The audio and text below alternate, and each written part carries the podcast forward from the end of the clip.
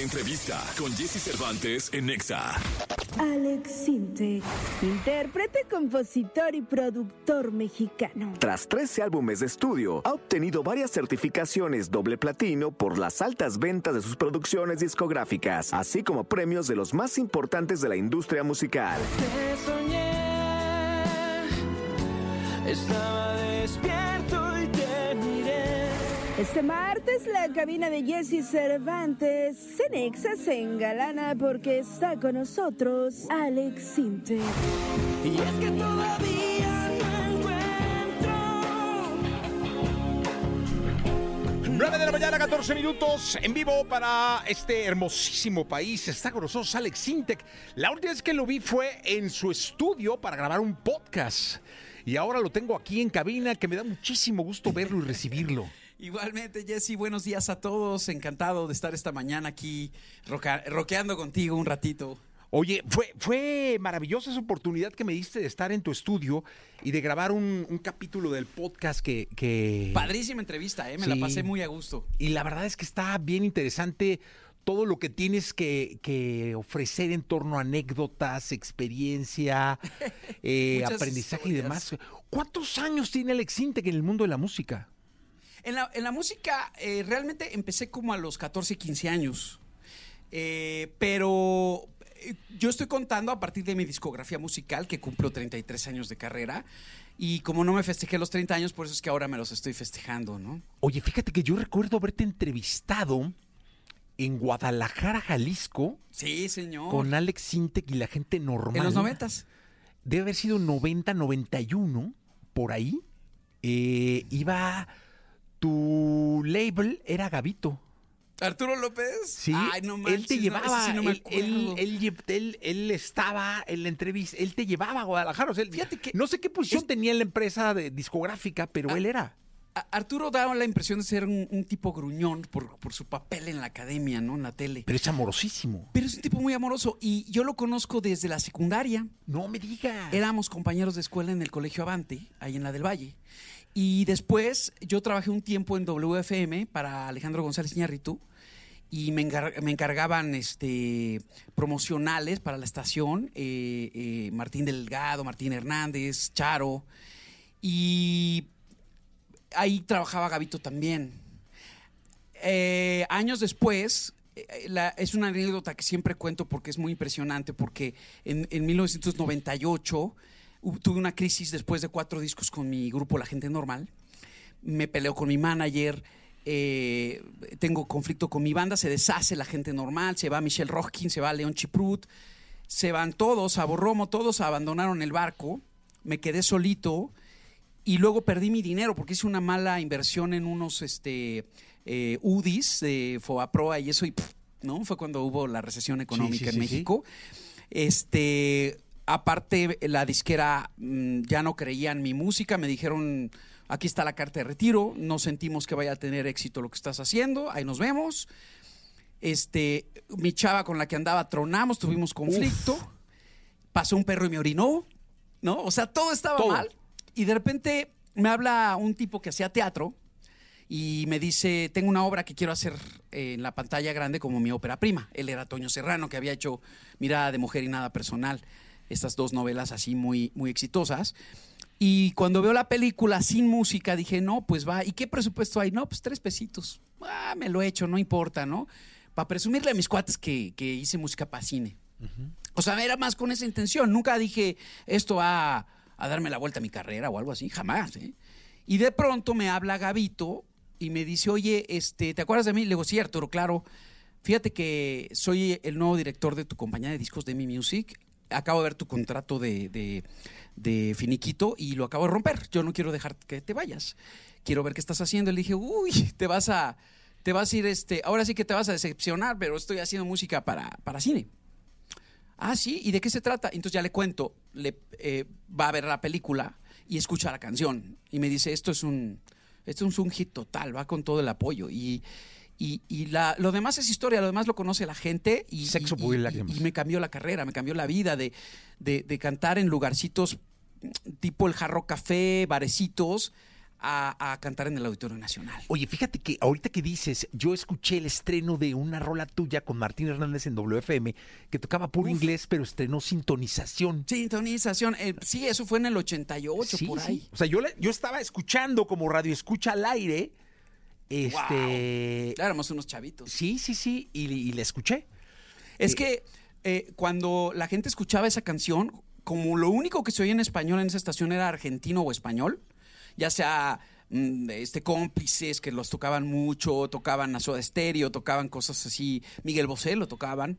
Y cuando me tocaban a mí, la gente creía que yo no era mexicano. Juraban que era o español o argentino, que era como lo que sonaba vanguardista en español. Porque el rock en español mexicano estaba funado, estaba prohibido. La gente ya no se acuerda, Jesse, pero en los años 70, con todo el tema de la vándaro y todo eso, el presidente de entonces, que me parece que fue Enrique Echeverría, prohibió el rock y los conciertos. Entonces, nuestra generación no tuvimos conciertos. O sea, aquí no venía Rolling Stones, ni Rod Stewart, ni nadie, ni, ni, ni... O sea, empezaron a venir ya con, con la compañía de Ocesa hasta mediados de los noventas. Entonces, yo veo como los chicos ahora pecan mucho de, de- de de soberbia intelectual porque les traen a todos. Cada fin de semana está, está Arcade Fire, está este puros grupos interesantísimos, ¿no? Viene Killers, vienen, todas las bandas vienen a tocar. Pero no saben que a nuestra generación nos banearon. Entonces, fue nosotros veíamos a los artistas anglosajones muy lejanos, como, como en un planeta, eh, este, eh, en Venus, en Marte, en otro Sí, lado. claro. Y, y- y los discos además tenías que conseguirlos importados. Yo me acuerdo que tenía discos de The Cure, de Depeche Mode, y, y- y se me quedaban viendo raro mis amigos en la secundaria. Decían, ¿qué es eso, cabrón? Porque ellos oían Timbiriche, Flans, Pandora, era lo que teníamos acceso a. No había acceso a la música en inglés.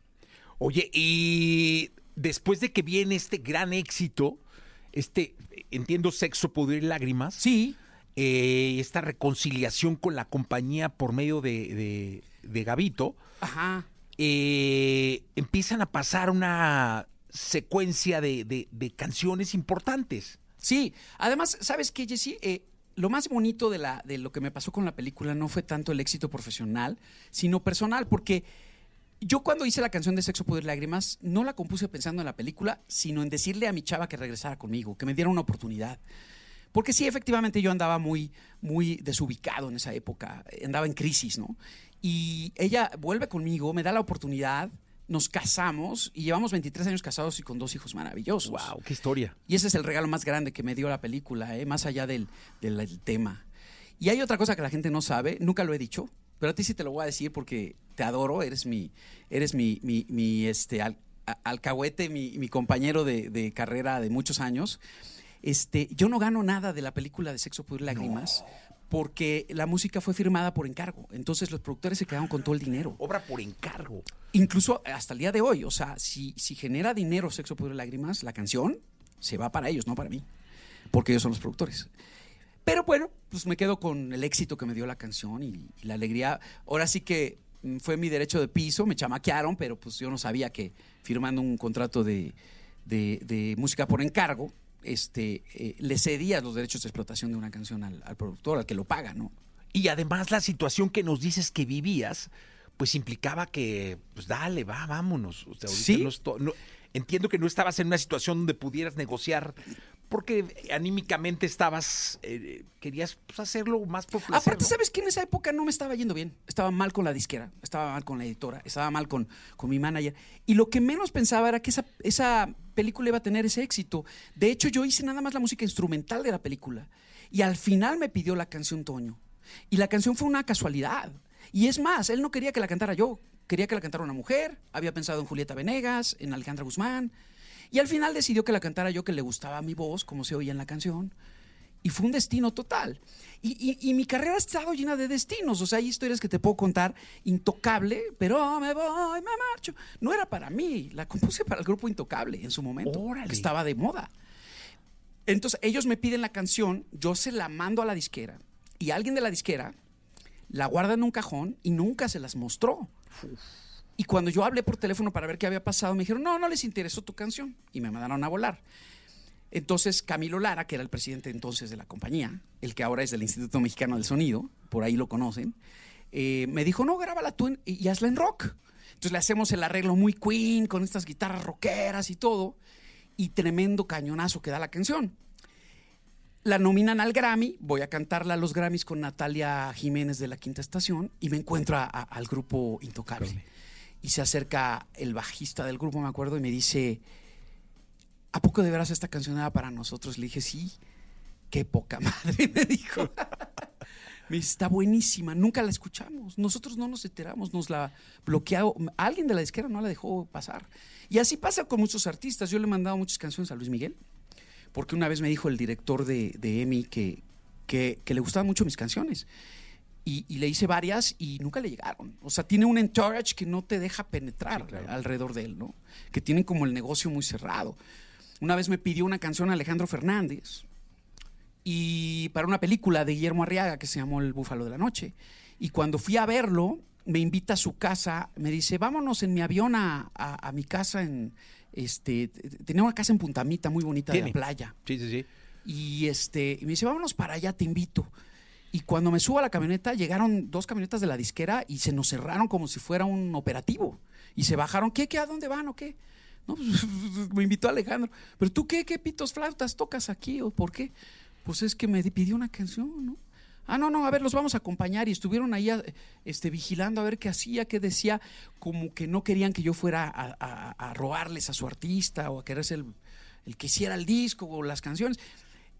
Cuando los artistas llegan a ese nivel, se vuelven una marca tan costosa, tan, un negocio tan rentable, pues que hay mucha gente que no le gusta que haya intereses.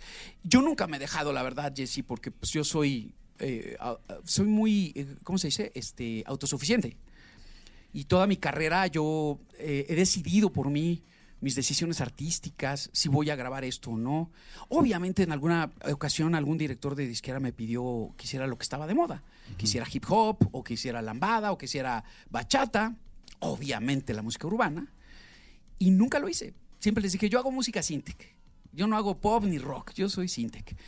Y cuando hice historias de danzón y de arrabal, Que es un rolo, no, no, no, no, no, no, no. hay, hay, hay historias que son de danzón y de arrabal. Hay placeres que embriagan y saben a traición. Música ligera. Es como el, el- el mismo estilo de, de, de Cerati. Y, y este, nada sonaba como de ese estilo en ese momento. Tú necesitas, me acuerdo que el programador de una radio muy famosa de México se acercó y me dijo, oye, esto me suena a Michael Jackson. Le dije, bueno, no precisamente estaba pensando en Michael Jackson cuando lo hice, porque me gusta mucho el funky de los 70s, ¿no? Pensaba mucho en Cool and the Gang, pensaba en Commodores, en Air, Wind and Fire. Pero si lo quieres ver como Michael Jackson, pues también, porque Don't Stop Till You Get Enough de Michael me parece la mejor canción de pop que se ha hecho jamás en la historia, al lado de Quincy Jones, ¿no? Y me impactó mucho cuando Quincy Jones contaba que el de los violines lo aborreció Michael Jackson. Él no quería que sonaran esos violines. Oye, nene, tus rolas hay un rap. ah, Ah, sí, claro. Es que cuando inicia el rap, a mí me gustaba mucho Rapper's Delight con Sugar Hill Hank. Eh, hacer the hip, hop, the hip, the hip to the hip, hip, hop, you don't stop, rock it to the bang bang, say jump to the boogie and the rhythm of a boogie to be. E- Esa, ese rap eh, era una maravilla. Y el rap de esa época lo que me gustaba mucho era que era muy groovy, muy funky, muy divertido. Usaban groups de, de, de Chic, ¿no? De, Neil Rogers, de gente súper picuda. Pero después llega el gangsta rap y cambió todo el sentido del rap. Mucha gente se ha enojado conmigo. Dicen que yo soy un idiota por decir eh, esto, ¿no? Pero yo es lo que pienso. Pienso que el rap se volvió muy agresivo. Se volvió como de em, contestatario social y perdió el sentido, eh, en muchos casos perdió el sentido de fiesta que tenía. Y pues la apología del delito, la apología de la droga, pues también no está padre. Pero eh, a mí sí me gusta el rap. Y de hecho yo fui el precursor del rap en México con el grupo Caló. Fui el- fue el primer grupo en la historia de, de- de Latinoamérica y Hispanoamérica, porque ni en España existía, cuando nosotros hicimos rap en español con Claudio Yarto. Sí. En los noventas. Lo que pasa es que a la gente se le olvida muy pronto, ¿no? He tenido, más allá de las canciones tan buenas que, que me han pegado, he podido ser pionero en muchas cosas, Jessy. Yo fui el primero en hacer un juego interactivo de computadora en 1995 con Bienvenido a la Vida. saqué unos disques de 3.5 en, en mi disco y fue capricho mío y me le puse al brinco a la disquera para que lo sacáramos. En 1997 hicimos el primer concierto streaming por, eh, en vivo por internet, por Real Video, Real Audio, que era lo único que había en esa época, desde el Metropolitan, con la gente normal, la época de Lindas Carturitas. Ya llovió, pero tampoco se acuerda la gente que fui Sí, el primero claro. en hacerlo. Eh, fui el primero en hacer un soundtrack de cine mexicano, eh, de la nueva era de cine mexicano, que fuimos los que lo propusimos. Ya después salió Amores Perros, salió... Entonces, eh, me siento muy orgulloso de eso, ¿no? Me den el, me den el, el- el crédito, no me lo den. Este, yo en lo personal, mi corazón se va muy contento de saber que he podido arriesgar, que he podido, porque yo nunca estoy pensando en hacer dinero, hacer fama, hacer, ser influencero, ser el más streameado o el número uno en ventas. Yo lo único que pienso es qué voy a aportar cuando estoy haciendo música, ¿no? Oye, y ¿Qué voy a ahorita se me ocurre un ¿Qué documental, por ejemplo. Claro, lo estoy haciendo, Jessy. De hecho, estoy escribiendo mi libro anecdotario que se va a llamar Más fuerte de lo que pensaba. Y lo estoy haciendo con Grijalvo. Pero hice mi primer borrador y se los entregué. Y era una Biblia tan gorda que me dijeron, no, no podemos sacar un libro tan, tan extenso. Entonces me pusieron a un asesor que está haciendo como la limpieza de, bueno, esto sí lo vamos a contar, esto, esto no tanto. Y pues son anécdotas desde lo más simpático, cosas chistosísimas que me han pasado, hasta cosas dramáticas, ¿no? O sea, difíciles. Yo siempre que escucho a los artistas mm, victimizarse de, no, es que me costó mucho trabajo mi carrera y es que mis papás no me dejaban ser músico. y- me, me da un poquito de flojera porque no hay nadie en ninguna profesión que haya hecho la que, que valga la pena, desde Albert Einstein hasta el que me digas, hasta Le Corbusier, que no hayan batallado para lograr sus sueños.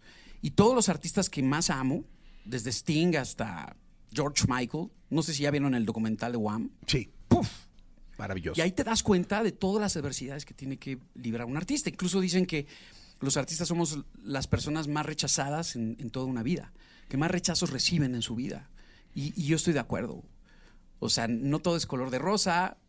Mi primer concierto fue abrirle a- al grupo Bla Bla Bla en el Teatro Fla- Ferrocarrilero. ¿Te acuerdas de No, voy, a, mover un dedo? Y exactamente en todo ese teatro, que no sé, le cabrán dos mil, tres mil personas, había 30 personas nada más. Y el empresario nos dijo, ¿salen o cancelamos? Y le dije, no, yo salgo a cantar, a mí me vale. Y salí, canté para la primera fila, que eran los únicos que estaban ahí. Y pues se sentía muy feo, pero yo disfrutaba el concierto y ahí aprendí a cantar para mí. Si el público está contento o no, pues qué padre. Pero yo canto para yo estar contento. ¿no? Claro. Que luego se proyecta porque son emociones. las sí, se comunica el público, o sea, cuando el público está muy eufórico, uff, te inyecta energía impresionante y cuando están apagadones te la roban, ¿eh? Te vas para abajo, o sea, te empieza a entrar hasta sueño. Y preocupación, ¿no? No, no, no es que te empieces a preocupar de que chinos están prendiendo, chinos Hasta se te olvidan las letras, porque Sí. empiezas a ver las caras así de que están con cara de, mm, como que están en otro lado. Ajá. Y, y entonces estás como pensando, ¿qué estará pensando ese tipo? ¿Por qué está tan serio si estoy cantando loca, no? Loca. Loca, loca, te vi. Y, y de repente veo al tipo así, eh, todo serio, y digo, ay, ¿cuál era? ¿en qué que me quedé de la canción? Se me olvida la letra. Oye, eh, ¿nos cantas algo?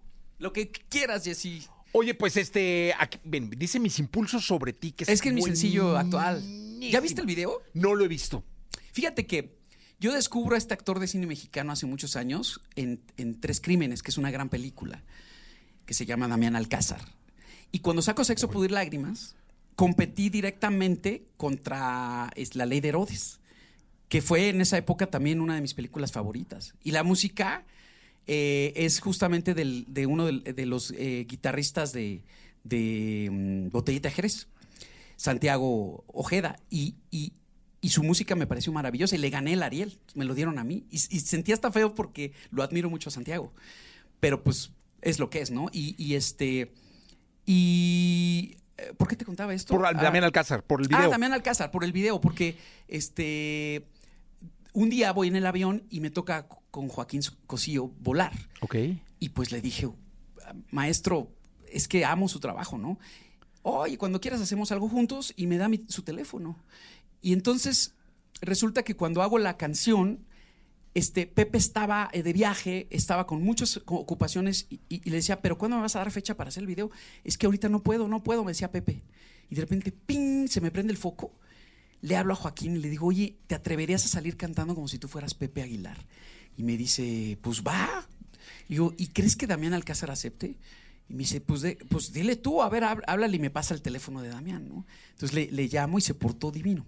Y hay un dato que te quiero decir que la gente no se lo imagina. Yo estaba dispuesto a pagarles lo que me pidieran. Me dijeron que lo hacían por amor al arte. Wow. No me cobraron un solo centavo, ninguno de los dos.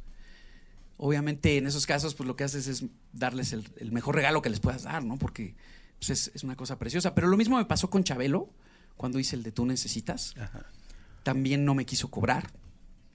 Y Beto el Boticario y Alejandro Suárez me cobraron pues sus gastos de transporte, de, o sea, viáticos, pero realmente los actores han sido muy generosos porque en ese sentido ellos dicen, bueno, pues a mí me sirve como publicidad, como experiencia.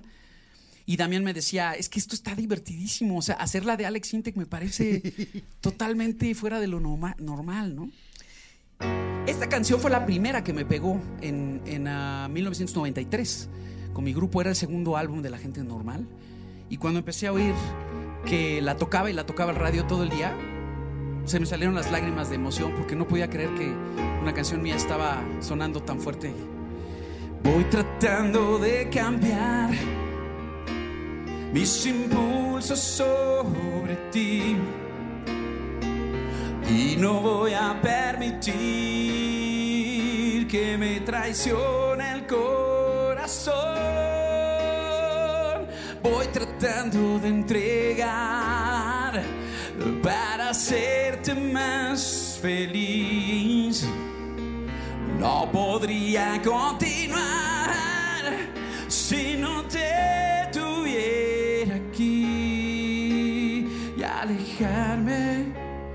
significa un suicidio.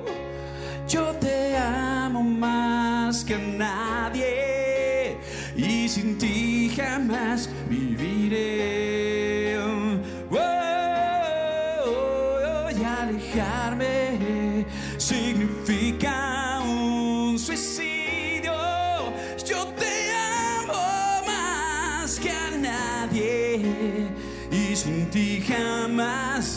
sin ti jamás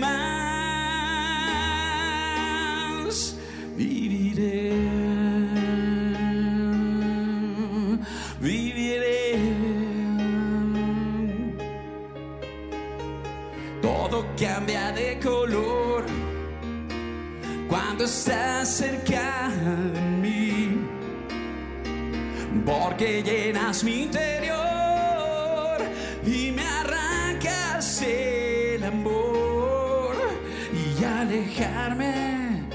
significa un suicidio. Y Yo te amo más que a nadie y sin ti jamás viviré. Y alejarme significa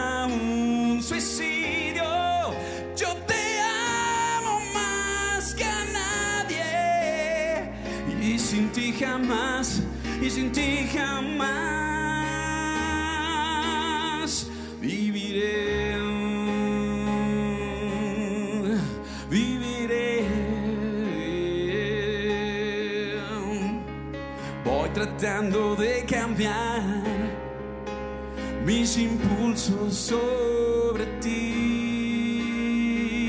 Voy tratando de cambiar mis impulsos sobre ti.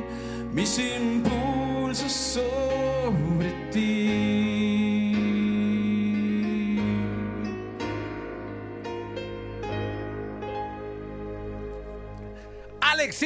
Con nosotros esta mañana de radio aquí en XFM. Oye, Alex, dime una cosa. eh, este asunto de, de estar creando, de saber que no solo es la letra, sino que haces la música, que tocas, eh, implica incursionar no solo en inspiración, sino en la creación completa de una obra. Total. Y esto implica también no dejar, no sé, si se llame ensayar, practicar, piano, lo, lo que sea. Eh, es un proceso, me imagino, de aprendizaje permanente. Así es, Jessy. Yo soy autodidacta, nunca he estudiado música, no tuve la oportunidad. Y una vez me invitaron a Berkeley a dar una clínica de música. Y yo no soy eh, académico, entonces eh, eh, tuve que decirles la verdad, decirles, yo en mi época no tenía dinero para estudiar en Estados Unidos como ustedes, ni siquiera para ir a ver conciertos a Estados Unidos, porque en México no había conciertos, ¿no? Entonces todo lo que veía era en VHS, los conciertos que me pasaban mis amigos totalmente clandestinos de grupos y bandas inglesas, ¿no? Tear for Fears, Peter Gabriel, todo lo que veía. Y, y ahí aprendía como esponjita. Cuando yo empecé a trabajar co- como asistente en los estudios de grabación, cargando guitarras, limpiando pianos y colgando cables, que antes trabajé en una tienda de órganos, organorama en Miguel Ángel de Quevedo y le enseñaba los teclados a los, a los, a los clientes, porque hay que empezar desde abajo, este, pues realmente era como una esponjita. Todo lo que veía lo absorbía y preguntaba. Entonces un día llegó una computadora Atari al estudio y me dice el dueño del estudio, necesitamos un programador para la computadora. Y le dije, yo sé programar, yo tomé clases, yo voy... Ah, pues tú vas a ser el programador del estudio. Y era mentira, Jesse, yo nunca había estudiado programación. Entonces me ponía a botonear la computadora hasta altas horas de la noche, llegaba todo con ojeras a la escuela, sin haber dormido. Pero aprendí a programar y me empezaron a llamar todos los productores de la época. Memo Méndez Guiú, Kiko Campos Fernando Riva, el maestro Magallanes, Arturo Castro. Y, ahí yo les preguntaba, oye, ¿cómo es, ¿qué es eso? Un ecualizador, ¿cómo se funciona? ¿Y eso qué es? Un compresor, pues se hace así y así. Y todo lo fui aprendiendo sobre el campo de batalla, ¿no? Y cómo trabajaban esos grandes productores de la época. Entonces ya cuando de repente se me acerca un tipo en los ochentas que se llamaba Oscar Atié, muy famoso de esa época, flaco, ojeroso, cansado y sin ilusiones. Y me da la oportunidad de ser su, su productor, de hacerle su disco. Y yo ¿Fue, la- tenía, fue el primer disco que hiciste? el producción? primero, sí, tenía yo 16 años. ¡Wow! Él andaba con Erika Y entonces después me pide que le haga un par de canciones a Erika en esa época que estaba muy de moda en las novelas. Y hubo un par de canciones de Erika que sonaron mucho en el radio en esa, en esa época. Y ya ni me acuerdo cómo se llaman. Pero eh, la gente ni siquiera se imaginaría que le compuse canciones a Erika Buenfil. Oye, ¿y de ahí cuál, cuál es tu primer trabajo como productor que dices, ah, cabrón, ese? O sea, que realmente sentiste el peso de, de que habías hecho un, un trabajo así de muy mediático, eh, que te estaba poniendo en un... eh, Te- tengo dos puntos de vista. O sea, es decir, exitoso el grupo Caló. Cuando hicimos el, eh, el Planeta, Capitán. eh, un día en una rifa me saqué un viaje en crucero. Es un disco que hicimos en una semana, trabajando así día y noche sin dormir, con tres pesos de presupuesto y, y vendí un millón y medio de copias, ¿no? Ponte atento, todas esas canciones famosas las hice yo con Claudio. Pero a nivel profesional, personal, eh, me llama Tania Libertad a mediados de los noventas y me pide producirle un disco de música de influencias africanas en Latinoamérica que se llamó African America, con música peruana, uruguaya, chilena, todas estas influencias de los ritmos, panalivio peruano, el festejo, la chacarera, el candombe, la milonga, este, el guaguancó y incluso el guapango mexicano, ¿no? Yo creo por eso me traumé tanto cuando el dembow se apoderó a través del reggaetón de toda la música. Porque como músico decía yo, bueno, pues si hay 150 ritmos diferentes en Latinoamérica, ¿por qué todos están haciendo el mismo, cabrón? Claro. No lo mi cabeza no lo entendía. No, no me podía caber en la cabeza eso, ¿no? Más allá de que si te gusta o no, ¿no? Porque está de moda. Pero lo que más amo de la música es la diversidad. El poder trabajar con Paulina Rubio y Enrique Iglesias, pero al mismo tiempo con La Barranca y con Tania Libertad. ¿Cuál es el problema? ¿Dónde está la, la línea divisoria que dice que esto es rock, esto es pop, esto sí se puede hacer, esto no? Me choca el mexicano, ya sabes que somos así de, si tú eres rockero, entonces no vienes al Vive Latino porque tú eres fresa y tocas con el 90s Pop Tour. ¿Cómo por qué, güey? O sea, si yo soy músico, ¿no? Nací músico. Claro. Y lo mismo puedo tocar con 97 que puedo tocar con Caifanes. No tengo ningún pedo. El pedo está en la cabeza del Claro. perjuicio de mucha gente, ¿no? Mira, nos saludan de Aguascalientes, bueno, te saludan de Aguascalientes, de Puebla, de Bogotá, de Los Ángeles, de la Ciudad de México, Qué padre. Campeche, Ciudad, Juárez. Houston, Monterrey, Mérida, mi tierra, mis paisanos. Atizapán, ya estoy viejo, hijo. Atizapán de Ah, voy a tocar en Atizapán. ¿Ah, sí? Y- ¿Cuándo? Y, yo viví mucho tiempo en Atizapunk. ¿Sí? Sí, sí, sí, viví ahí en Chiluca. Algún tiempo ahí tenía mi estudio. Pero luego me mudé de regreso al sur, porque yo siempre fui por allá por Ciudad Universitaria, por Cupilco. Este, pero, pero me encanta Atizapán y voy a tocar en un festival cultural que tienen muy bonito. Ah, ok. Este, es el am, 20. Es a finales de este mes. ¿No tienes el dato por ahí? 23. 23. De este mes, ¿verdad?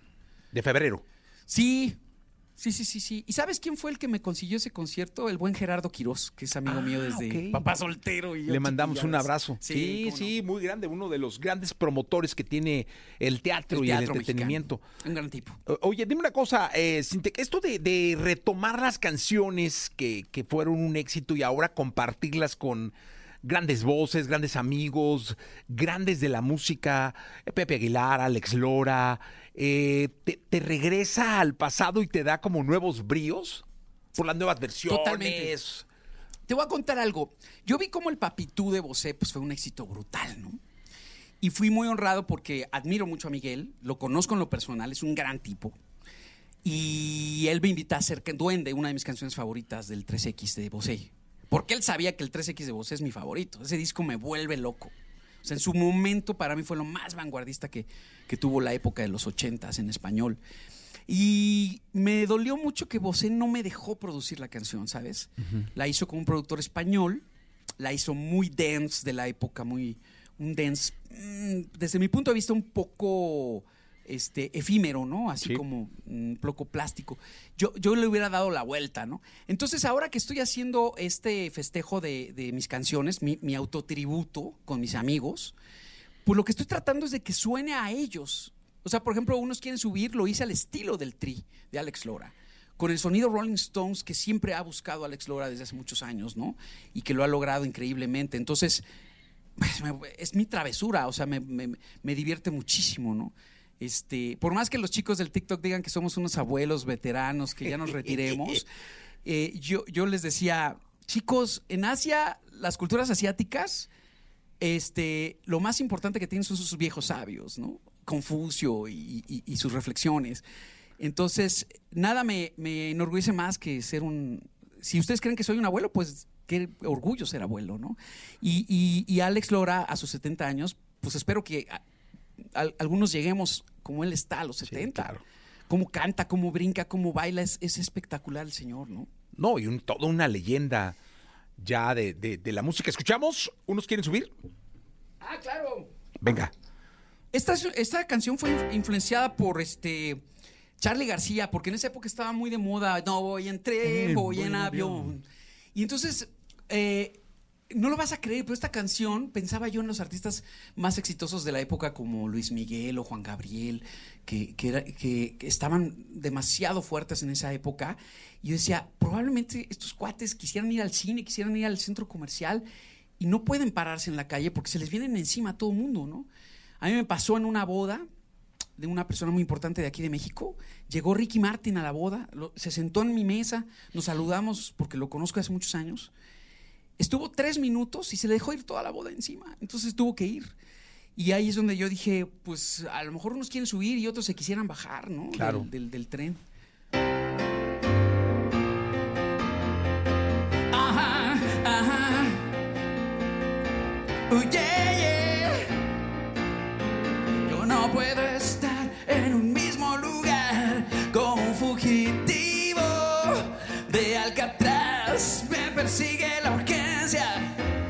Esos vienen detrás, cada vez son más y más. Unos quieren subir, yo me quiero bajar. Si no saben que hay arriba, dejen de fastidiar. Unos quieren subir, yo me quiero bajar. Si no saben que hay arriba, dejen de fastidiar.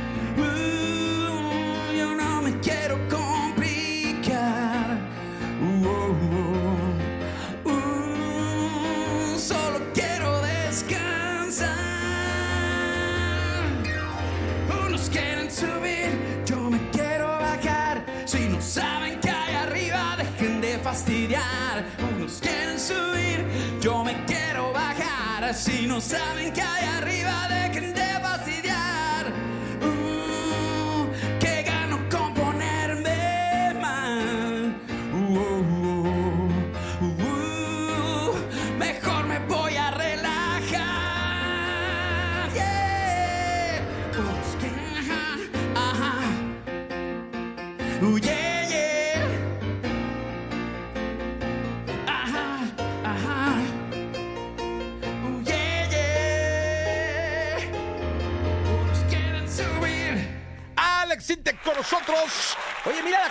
saludos, ¿eh?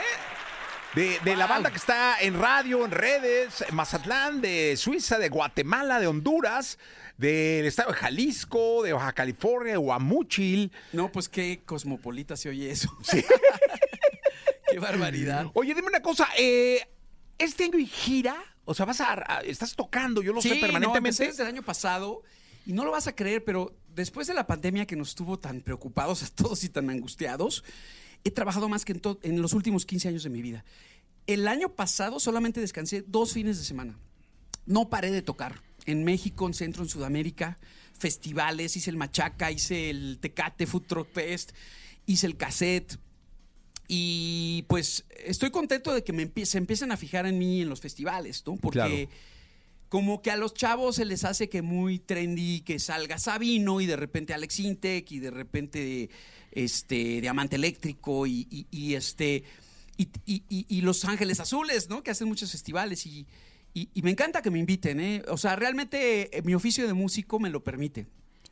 Oye, dime una cosa, eh, este asunto de, los festivales se convirtieron en una muy buena forma de promocionar música, música nueva, catálogo, porque la gente tiene esa diversidad enfrente, es decir, tiene la oportunidad de con De respeto comparar incluso, ¿no? de, de comparar, de ver y de cantar, eh, como lo hiciera en un playlist o como lo hiciera en una estación de radio, es decir, no siempre la misma música.